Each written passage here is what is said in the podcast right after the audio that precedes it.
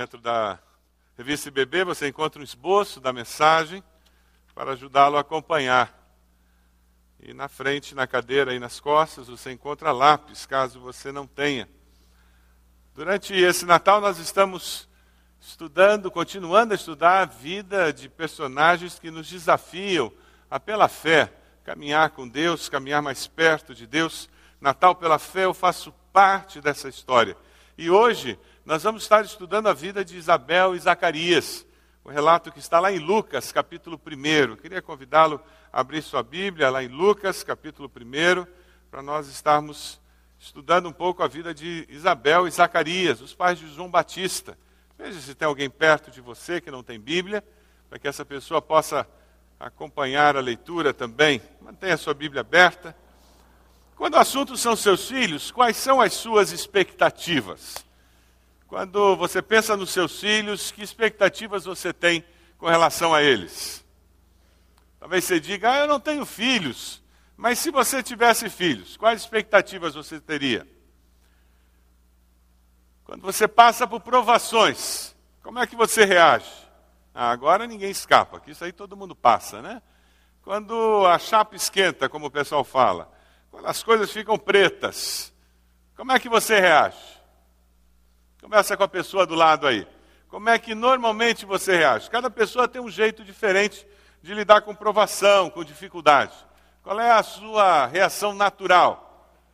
Quando a coisa encrenca para o seu lado, qual é a sua reação natural?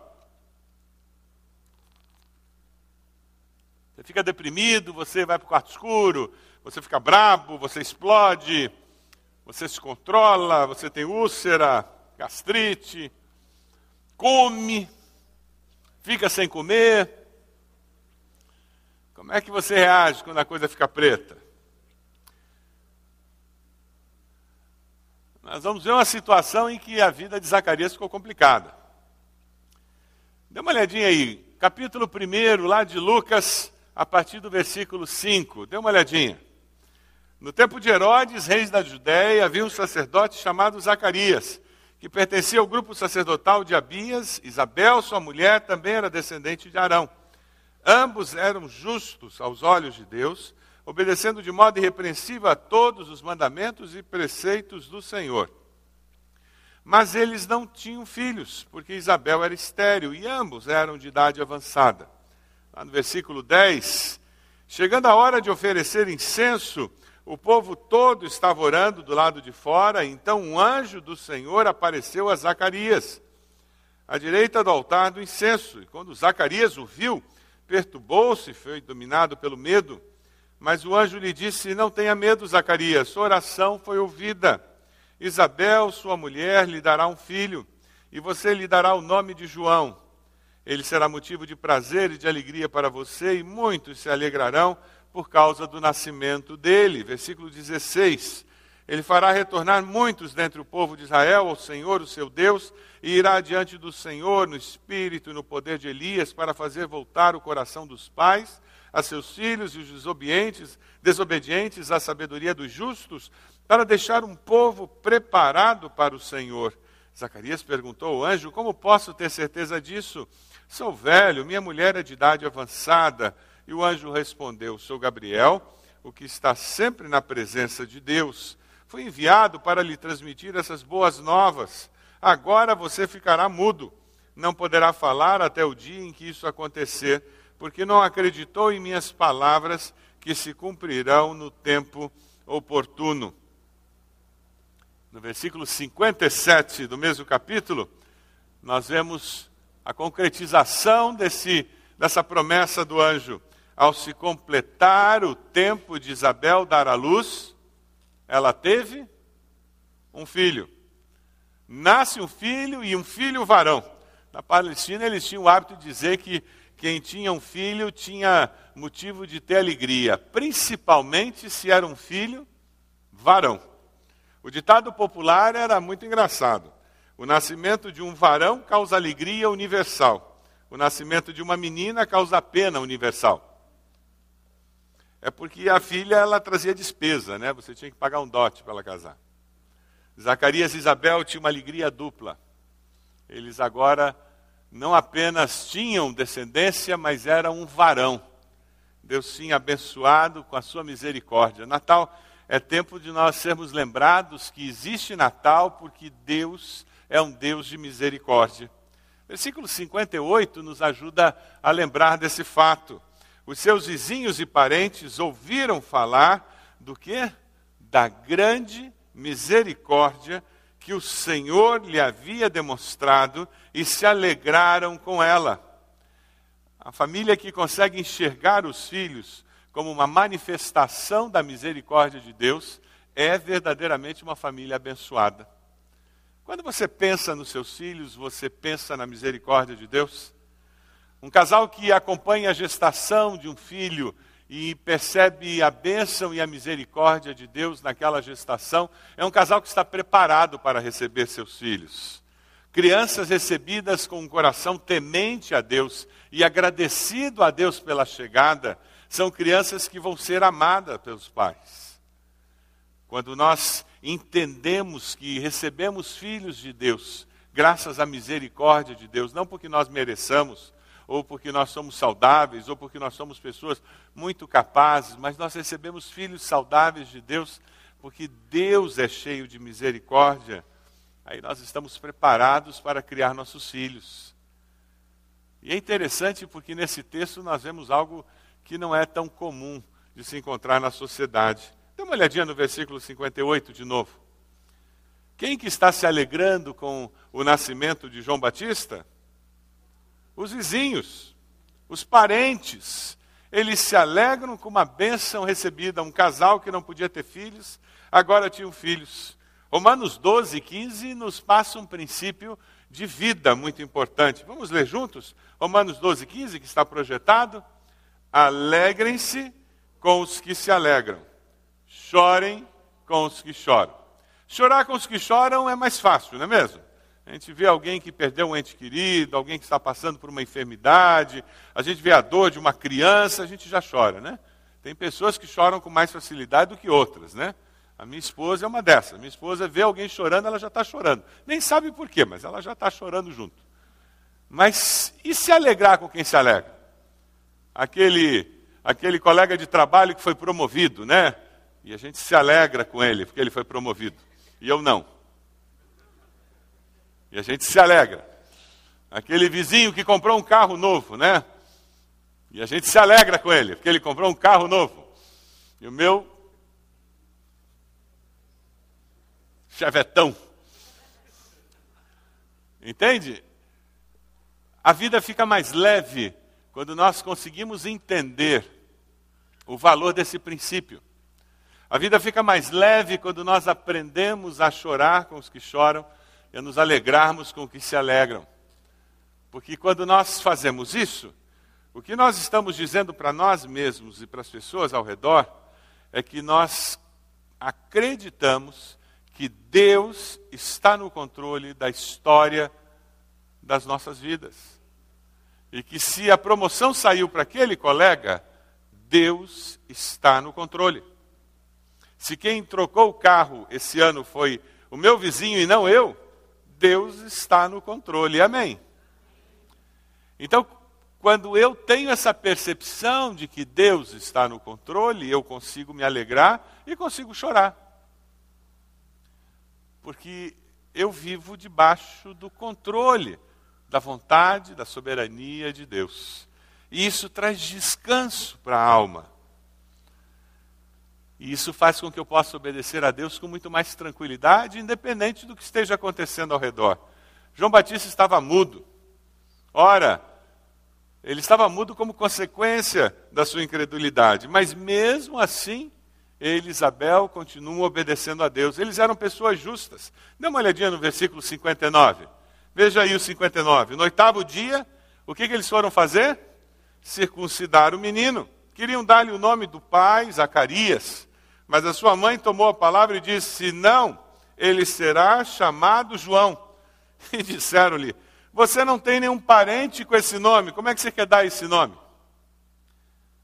É interessante porque eles vão, conforme Levítico 12, 3 diz, no oitavo dia, e é interessante porque naquele tempo eles não sabiam, mas hoje nós sabemos.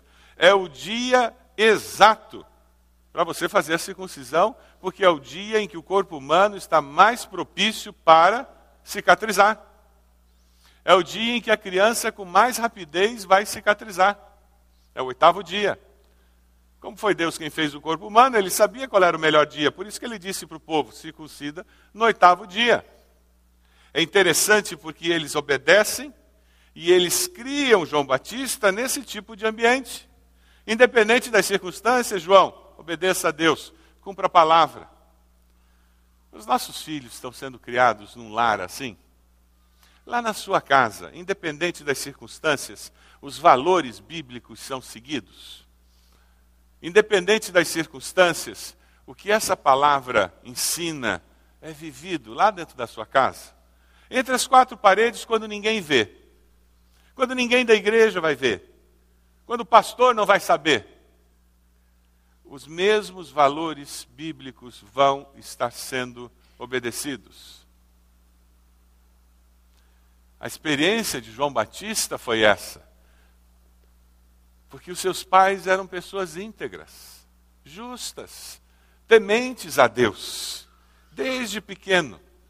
Ele foi influenciado pela fé de pais que viviam essa fé dentro de casa. A educação religiosa de João Batista não foi terceirizada para nenhuma igreja, para a sinagoga, para o templo. A educação religiosa dele não foi entregue nas mãos de outra pessoa. Era a responsabilidade dos pais e os pais assumiram a responsabilidade. A nossa sociedade está vivendo uma crise tremenda, porque hoje os pais não estão assumindo a paternidade e a maternidade. Estão terceirizando todos os serviços. E os nossos filhos estão sendo filhos órfãos de pais vivos, que têm tudo o que precisa ter, até mais do que precisariam, mas não têm o essencial que precisam ter: pai e mãe. Não tem pessoas que coloquem limites, que investam tempo dando amor, carinho, afeto, atenção. E nesse vácuo existencial, nossos filhos crescem desajustados. E espiritualmente não é diferente. É verdade, temos famílias preciosas em nossa igreja. Que os filhos vão para casa com um texto bíblico para decorar durante a semana e retornam no domingo para a classinha da escola bíblica com o texto decorado. É verdade que tem, temos crianças em nossa igreja que vem para a classinha com a Biblinha na mão. É verdade que temos pais que fazem questão de não faltar à classe de escola bíblica no domingo, porque entendem que tem um currículo e que é importante para o filho não perder a sequência das classes e assim construir conhecimento bíblico na sua mente, que vai ser importantíssimo como uma base de informação para que um dia eles possam construir uma vida cristã.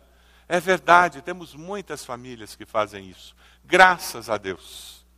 Mas, infelizmente, é verdade também que nós temos famílias que os filhos levam o versículo para decorar em casa e retornam no domingo seguinte e não decoraram o versículo, porque os pais não tiveram tempo para sentar e ensiná-los o versículo eles tinham que assistir a novela, eles tinham que entrar no Facebook, eles tinham que trabalhar, eles tinham que fazer qualquer outra coisa, menos ensinar um versículo bíblico para os filhos.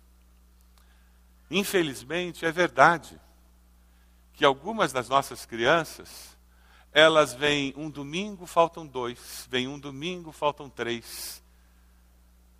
E elas não conseguem ter uma sequência e depois os pais reclamam que elas não ficam na classinha. É claro que não ficam. Elas não se acostumam com o professor e com as crianças. Porque os pais não ajudam os filhos a ter uma sequência, uma regularidade. Porque elas não vêm regularmente todos os domingos. Infelizmente, temos famílias assim. E depois, eles não sabem por que, que os filhos não se interessam pela igreja. Por que, que os filhos não se interessam pelas coisas de Deus. Como é na sua casa? Isso não fica no ministério infantil, infelizmente. O coro infantil da nossa igreja podia ter 200 crianças. Sabe por que, que não tem 200 crianças no coro infantil? Porque criança não pega ônibus sozinha. Pai e mãe têm que trazer. É tão simples quanto isso.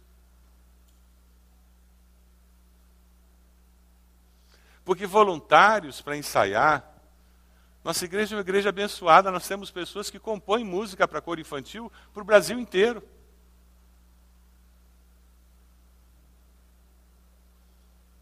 João Batista cresceu num lar onde os pais investiam na vida espiritual do seu filho.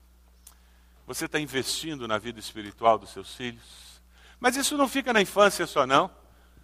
No junior você tem que investir.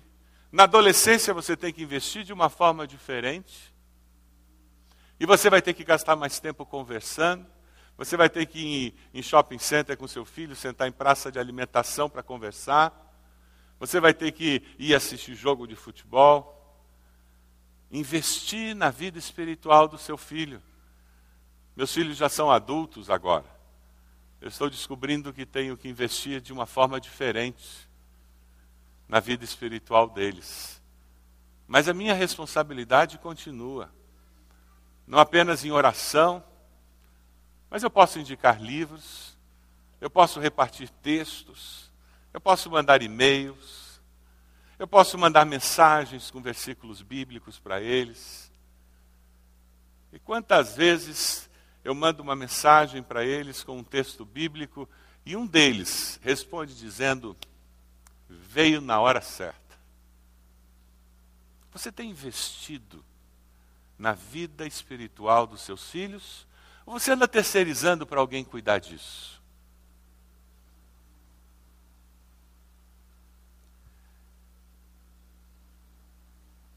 Quando João Batista foi ser circuncidado, se você vê o versículo 60, a mãe de João Batista toma a palavra porque o pai estava mudo. Eu acho que é, é simbólico esse momento e tem uma mensagem muito clara. Minha irmã, se o seu marido está mudo, por favor, não fique muda, mas fale, faça alguma coisa. Mas não deixe que aquela criança sofra as consequências da incapacidade do pai. Não fique muda porque o marido não faz nada. Esteja sempre disposta a deixá-lo ser o líder espiritual do seu lar. Mas, por favor, não deixe os seus filhos soltos, simplesmente porque o seu marido não tem assumido a liderança espiritual do seu lar. Assim nós experimentamos misericórdia de Deus. Quando nós buscamos a Deus e assumimos a vida que Deus tem nos dado e testemunhamos o poder de Deus. Veja o versículo 62. Então fizeram sinais ao pai do menino para saber como queria que a criança se chamasse. E ele pediu uma tabuinha e, para admiração de todos, escreveu: o nome dele é João. O grande assunto era João. Todo mundo queria colocar Zacarias. É interessante porque até Deus estava ali cuidando para não colocarem o nome de Júnior. Ah, hoje em dia os psicólogos falam isso, que não devemos colocar filho, Júnior nos nossos filhos. Não é saudável, você atrapalha o desenvolvimento emocional da criança. E se você colocou Júnior ou filho nos seus filhos, por favor, não chama de Juninho nem de Joãozinho, Paulinho, Nelsinho. Dá um, chama de nome o coitado. É que nem quando tem gêmeo e veste com a mesma roupa, manda para a mesma escola e faz com que os dois façam a mesma coisa, os dois fazem aula de natação, os dois tocam o mesmo instrumento musical. Por favor, já chega eles serem parecidos. Faça o possível para eles fazerem alguma coisa diferente. E Deus não queria que o menino se chamasse Zacarias, Deus queria que se chamasse João, porque ele tinha uma tarefa muito séria pela frente. Ainda mudo, o pai confirma o que a mãe dissera. O nome é João. Deus mandou que fosse João. E quando ele dá esse passo de fé, quando ele se esforça para ser fiel a Deus, ele é liberto daquela limitação que era consequência do seu pecado. É interessante porque ele passa pela aprovação, ele passa toda a gravidez nove meses calado. Você pode imaginar o silêncio na casa, na casa. Ele não foi de trabalhar durante nove meses, porque ele estava mudo. Ele perdeu o emprego por nove meses. Ficou em casa nove meses. E de repente volta. Mas ele não estava amargurado. É interessante porque as aflições da vida mexem conosco. E elas podem nos transformar em pessoas melhores ou piores. E somos nós que escolhemos como elas vão nos afetar. Agora, enfrentar dificuldades na vida, todos nós vamos enfrentar. A Veja de 9 de dezembro de 2009, um psicanalista belga, Lebrun, ele faz uma afirmação que eu achei muito interessante. Ele diz: a família deve capacitar os filhos para suportar o sofrimento inerente à condição humana. Sofrimento faz parte da vida. Hoje nós vamos entregar uma homenagem ao, ao pastor Avelino. Vamos entregar um quadro para ele, como uma mensagem de que a nossa igreja reconhece que ele é, é pastor emérito, quer dizer, até morrer ele vai ser pastor dessa igreja. Nós estamos dizendo isso para ele. Ele tem 86 anos. Nós vamos ter a família dele aqui. A gente não sabe quando ele vai morrer. É melhor dar um repolho enquanto está vivo, que a pessoa pode cortar, fazer refogadinho, assim, bem gostoso, do que dar uma coroa de flores depois de morto. A pessoa não vê. Agora, quem garante que vai ser ele que vai antes? De repente sou eu que vou antes. Ou você que vai antes.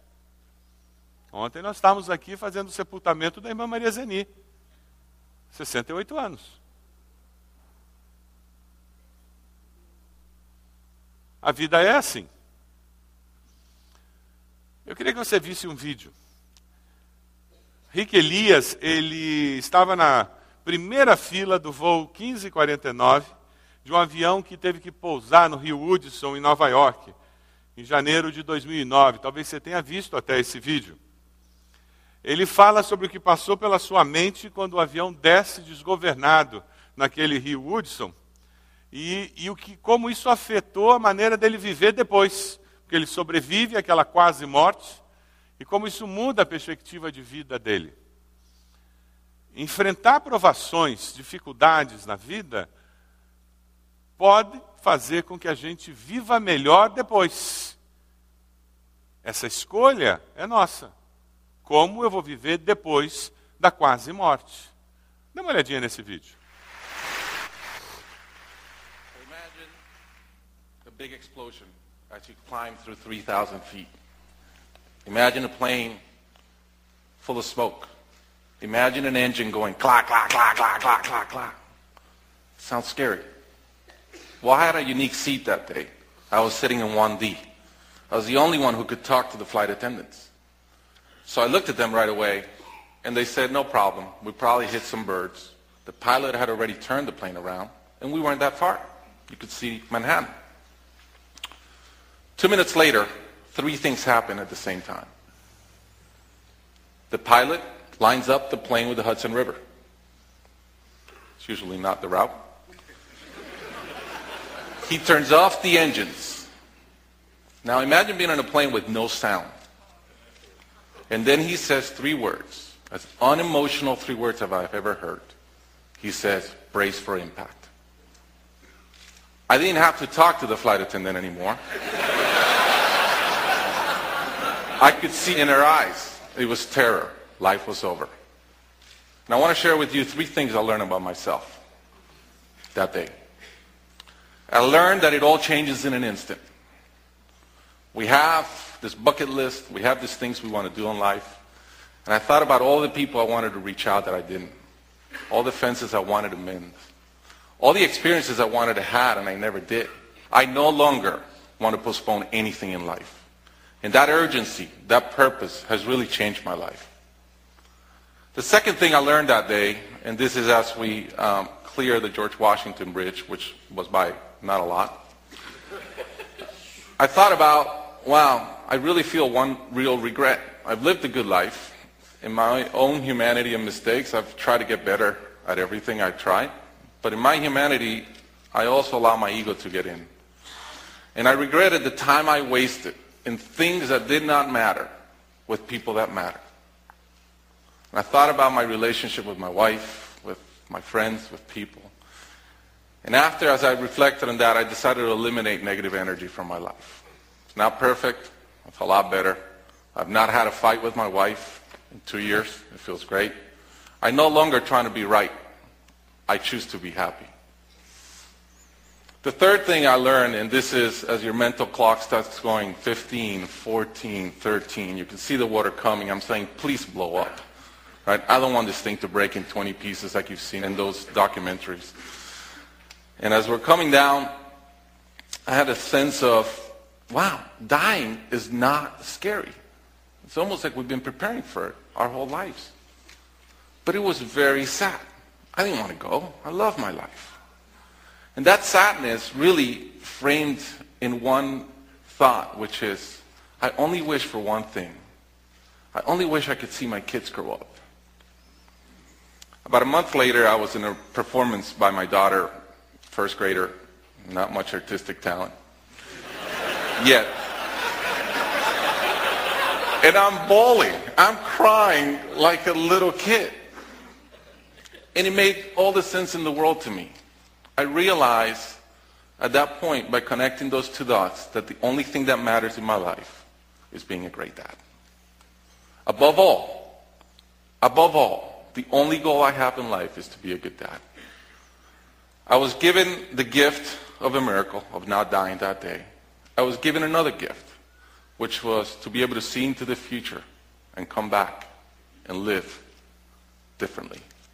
I challenge you guys that are flying today Imagine the same thing happens on your plane, and please don't. But imagine, and how would you change? What would you get done that you're waiting to get done because you think you'll be here forever? How would you change your relationships and the negative energy in them? And more than anything, are you being the best parent you can? Thank you.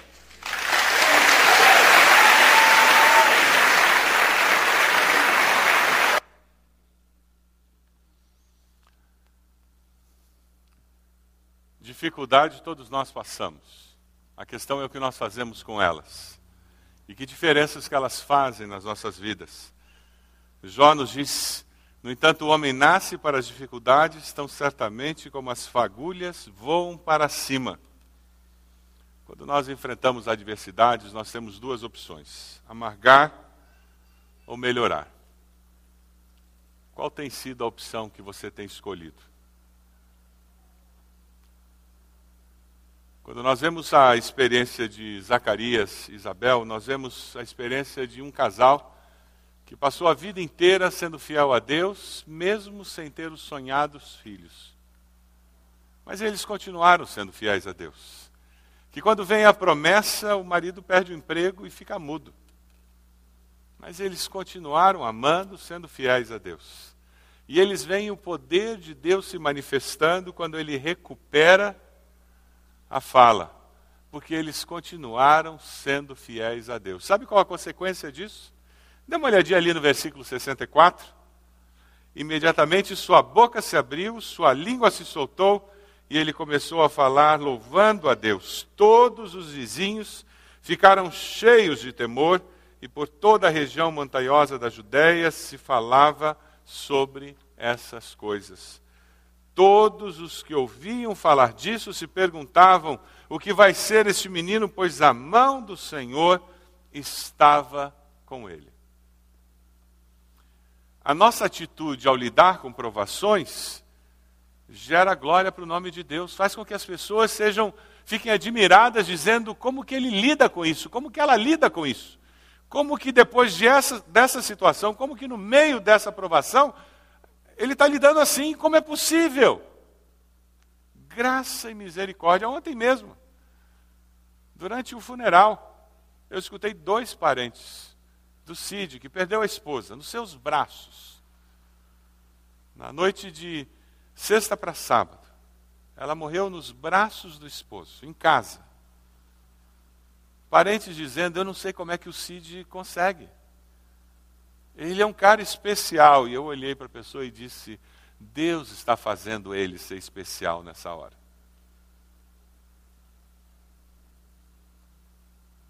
No meio da provação, quando nós permanecemos fiéis a Deus, a misericórdia de Deus nos capacita para que o poder de Deus se manifeste como nunca. As pessoas começam a dizer: esse menino tem algo especial, esses pais são especiais. A mão do Senhor está com essa família. Tem alguma coisa especial com esse povo.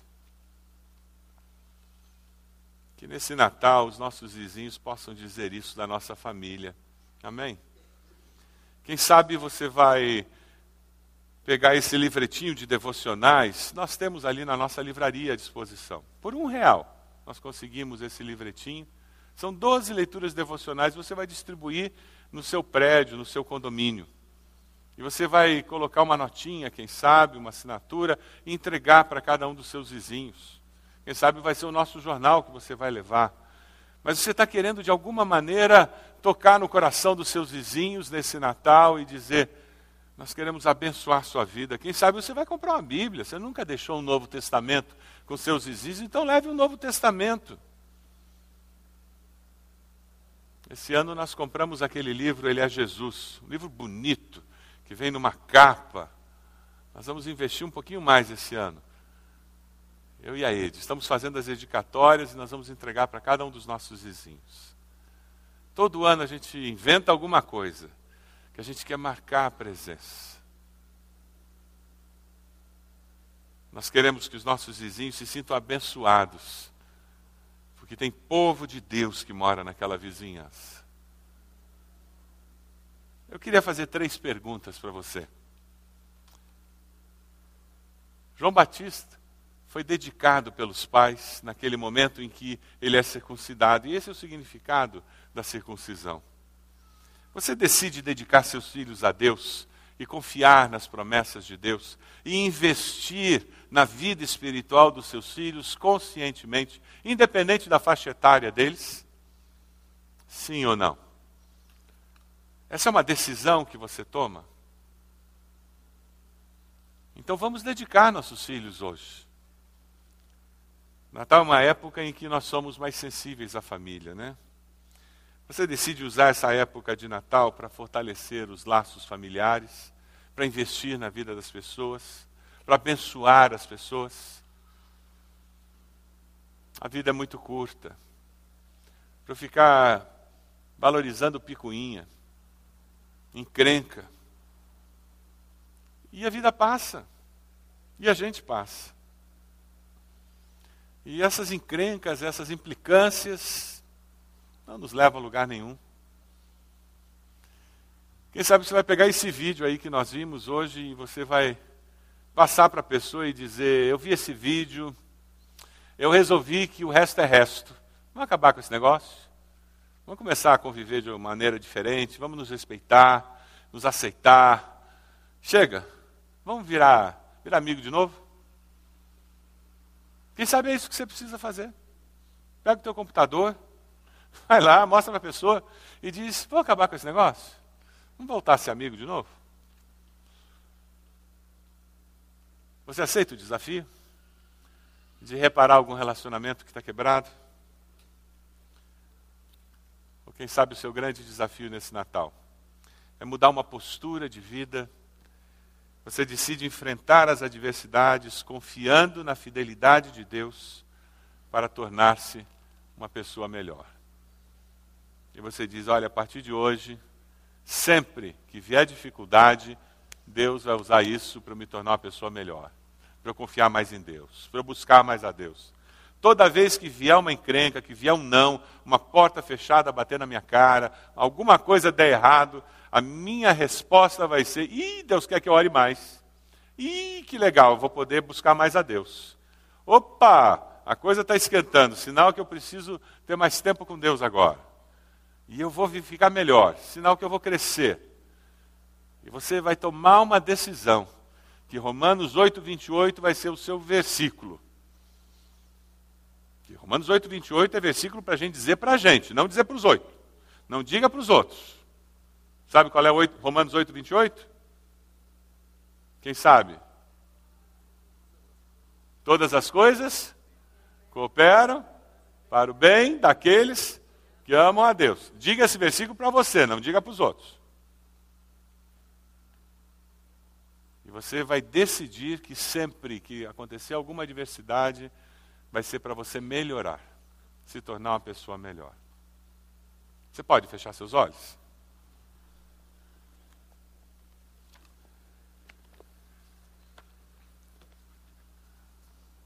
Qual a decisão que Deus está colocando no seu coração? Eu queria desafiá-lo a colocar-se de joelhos se você está tomando alguma decisão nessa manhã. Dizendo, Deus, eu decido sim. Eu, quando enfrentar provações, eu vou melhorar. Quem sabe tem um relacionamento que precisa ser restaurado e vai ser antes desse Natal que eu vou restaurar esse relacionamento. Ah, eu vou. Com a ajuda de Deus, nós vamos trabalhar nisso. E eu estou colocando esse relacionamento diante do Senhor.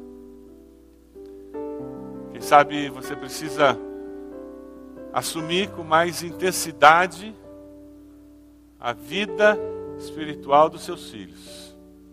E dizer: Eu quero, eu quero abençoar, eu quero influenciar a vida espiritual dos meus filhos. Eu não vou terceirizar, não, eu não vou confiar que outras pessoas vão cuidar da vida espiritual dos meus filhos, não.